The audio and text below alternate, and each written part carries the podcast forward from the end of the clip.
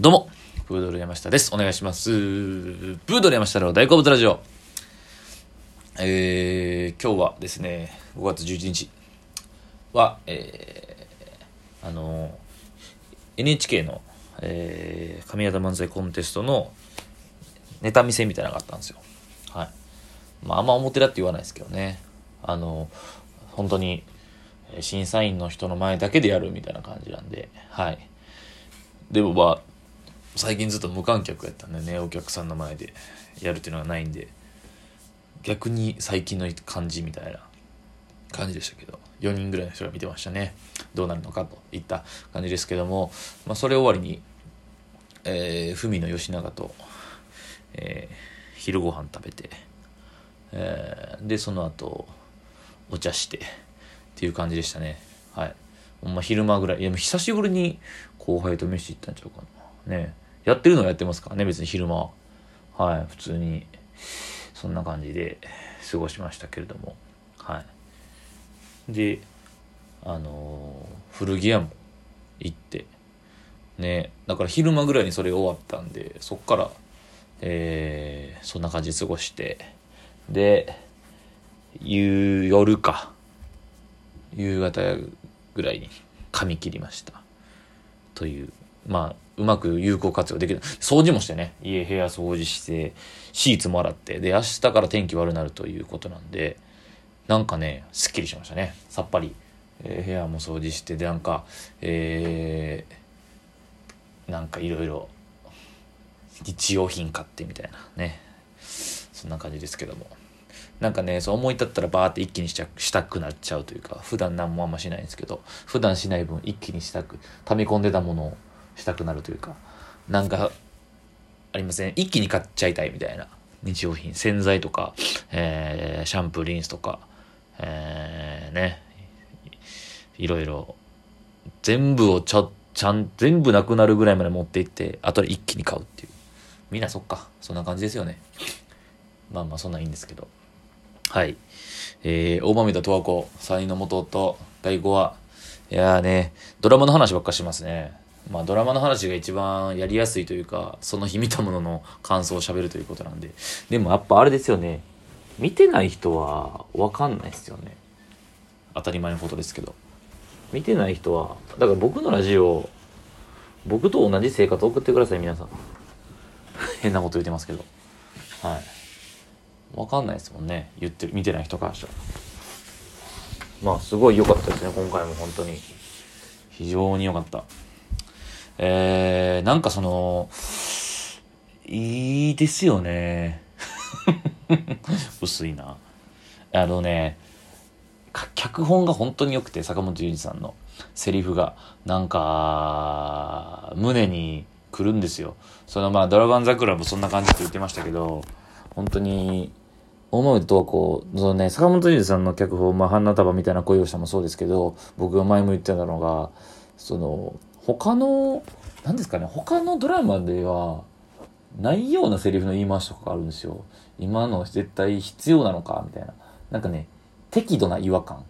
その違和感っていうのは、日常生活においてはすごくリアルなんですけど、ドラマとか、他のドラマ、映画とか一般的なものがフリーになってて、それいう感じじゃないという意味での違和感というか、そこではあんま聞かんような言い回しとか、セリフの展開、次こう来るかみたいなの連続なんですよね。だから、飽きずにずっと引き込まれながら見ちゃうっていうか、会話劇を。そこに魅力があると思ってて、で、なんかね、見えるんですよね。まあもちろんそのセリフっていうのは、役者の人から、その演じてる人物から出てる言葉ではあるんですけど、その坂本雄二さん、まあ、どんな人かもあんまはっきり知らないですけど、その人が伝えたいんだろうな、みたいなメッセージとか、ビシビシ伝わってくる感じが、でも別にかといってそれが別に邪魔してるわけじゃないんですよ。ドラマの邪魔をしてるわけじゃなくて、あの、ちゃんといいこと言ってるんですよね。なんか、それが、なんでしょう。特に、まあ、えー、大豆田十和子に関しては、えー、松たか子さん演じる大豆田十和子が、バツさんなんですよね。だから離婚、まあ、今回に関しては、僕は離婚もちろんしたことない。結婚もしたことないですけど、特に離婚、しかも何回もしてる人とか、まあ、この世の中に5万といるわけで、その人たちとかに対して、というか、その人たちが聞いたら、うわ、そうやんなというか、っていうことを言ってんのちゃうかなって思うような、いいことを言ってると思うんですよね。あのー、今回だからその、谷中敦さんっていうね、あのー、まあ、見てた人わかると思うんですけど、えー、今日のだから僕見見終わってすぐ喋ってるんか割と。えーえー、もうネタバレとかあんま関係なく喋ってますけど、あのー、大豆田十和子の社長でね、女社長で、そこの建築会社と相手先のその言うたら、先方の会社、えー、一応取引してる会社の社長、男の社長が、えー、谷中敦さん、スカパラダイスオーケストラね、東京スカパラダイスオーケストラのあの谷中敦さんめちゃくちゃかっこいい人なんですけど、50いくつの渋いおじさんなんですけど、この人が、えー、嫌な役というか感じでしたね。すごい良かったんですけど、この人の嫌な感じも。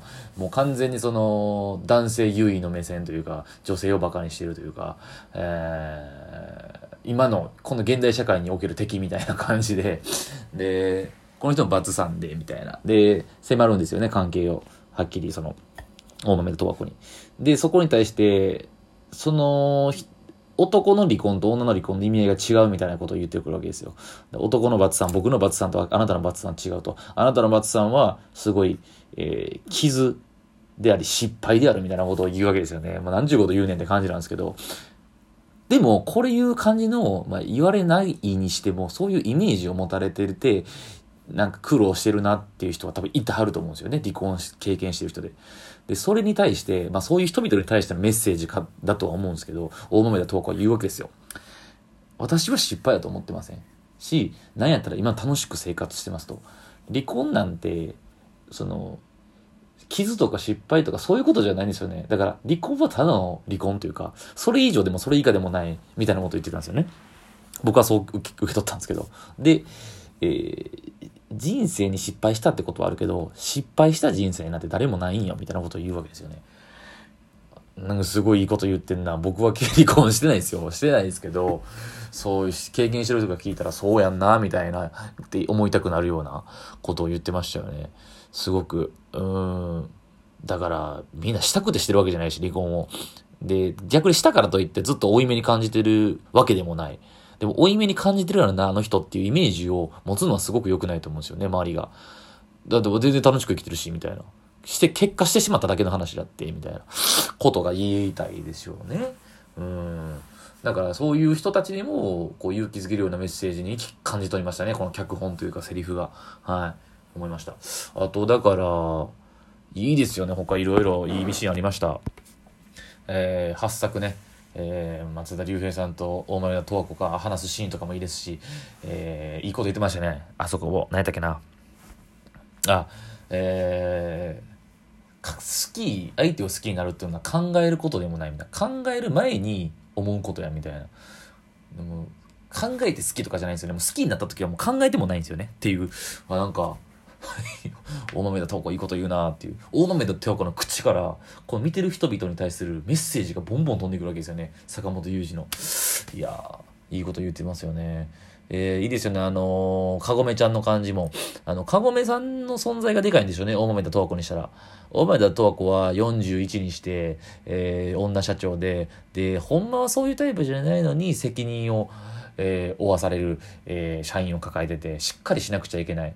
大人の女性として社長としてっていう感じなんですけどあの同級生友達の同級生じゃないんか。友達の、えー、そのカゴメの存在は童心に帰らせてくるというかカゴメがずっと年取らへんずっとなんか子供みたいなタイプの女性なんですよね。だからあの存在がでかいやろなというか理解者であり、えー、幼なじみのねとか思いますし、えー、いいですよね。あの市川美和子さんがね、すごくいい雰囲気で。おしゃれですよね、ほんで。ここに出てくる人みんなおしゃれやねんな。マジで。八作のジャケット可愛かったなとかって見たりするんですけど。はい。えー、でですよ。で、最後、来週ですよね。えー、まあ、すごい展開になったんですけど、まあ、第1章、第2章って分かれることも知らなかったですね。えー、第1章が次回で終わって第2章。第1章の最後だから次回が、えー、全員集合みたいな感じになってますけどもね。えー、すごい、どうなんねんっていう感じの引き付け方で終わりましたけど。で、これですよ、本当にあと、大豆田とわ子といえば、エンディングテーマ問題ですね。今回はなんと、 BAD HOP から、 T-Pablow が、ね。いや、そのね、あのー STUTS っていうトラックメーカーの人なんですよね、作ってるのが。で、それ今回その、TBS の藤井健太郎さんっていう、あの、水曜日のダウンタウン作ってる人が、人脈を使って今回いろんなラッパーを紹介して他局の人ですよね、まあ、そこが紹介してやってるんですけどその方が。ですごいその音楽ファンからもすごい見逃せない。毎週毎週誰が出んねんみたいな感じですけど。で STUTS っていうトラックメーカーの人の曲なんでこの人と共演歴がある人でやったら誰なんかなって考えてたんですよ。他ラッパー。でもだ T-Pablow はないんと思うんですけどね。本当に藤井さんの人脈で選ばれてんやろうなっていうか。で、まあ、しかもそのすごいのって、これで、まあ、地上波のね、ゴールデンのドラマじゃないですか。 BAD HOP って、もう、いわゆるヒップホップの、みんなが思う、昔から思うイメージのヒップホップの人なんですよ。悪い人、やんちゃ、ヤンキー、川崎のヤンキーが集まって、全身タトゥーまみれの、ね、もうむっちゃくちゃ、もう天だから本当に、えー、 BAD HOP っていうヒップホップクルーなんですけど、みんなもうめちゃくちゃ悪い、本当に、えー、警察のお世話になるような、若い時に、みたいな人で。で、そこの、えー、一番その、なんとか、一番人気と言ったらいいのかな。ティーパブローと、えー、ワイザーっていう、ま、双子のラッパーなんですけど、めっちゃハーフで男前なんですよ。ハーフかな多分、そう。そのティーパブロー、あのフリースタイルダンジョンとかでも出てた、そのティーパブローがこのゴールデンの地上波のドラマの主題から出てくんやってことの驚き。いや、もう毎週だからこれほんと楽しみですね。誰出てくるのかっていう。いや、本当に、まあそこも含めて、来週、第1章が終わるみたいなんで、楽しみですね。大豆田十和子と3人の元夫の感想でした。ありがとうございました。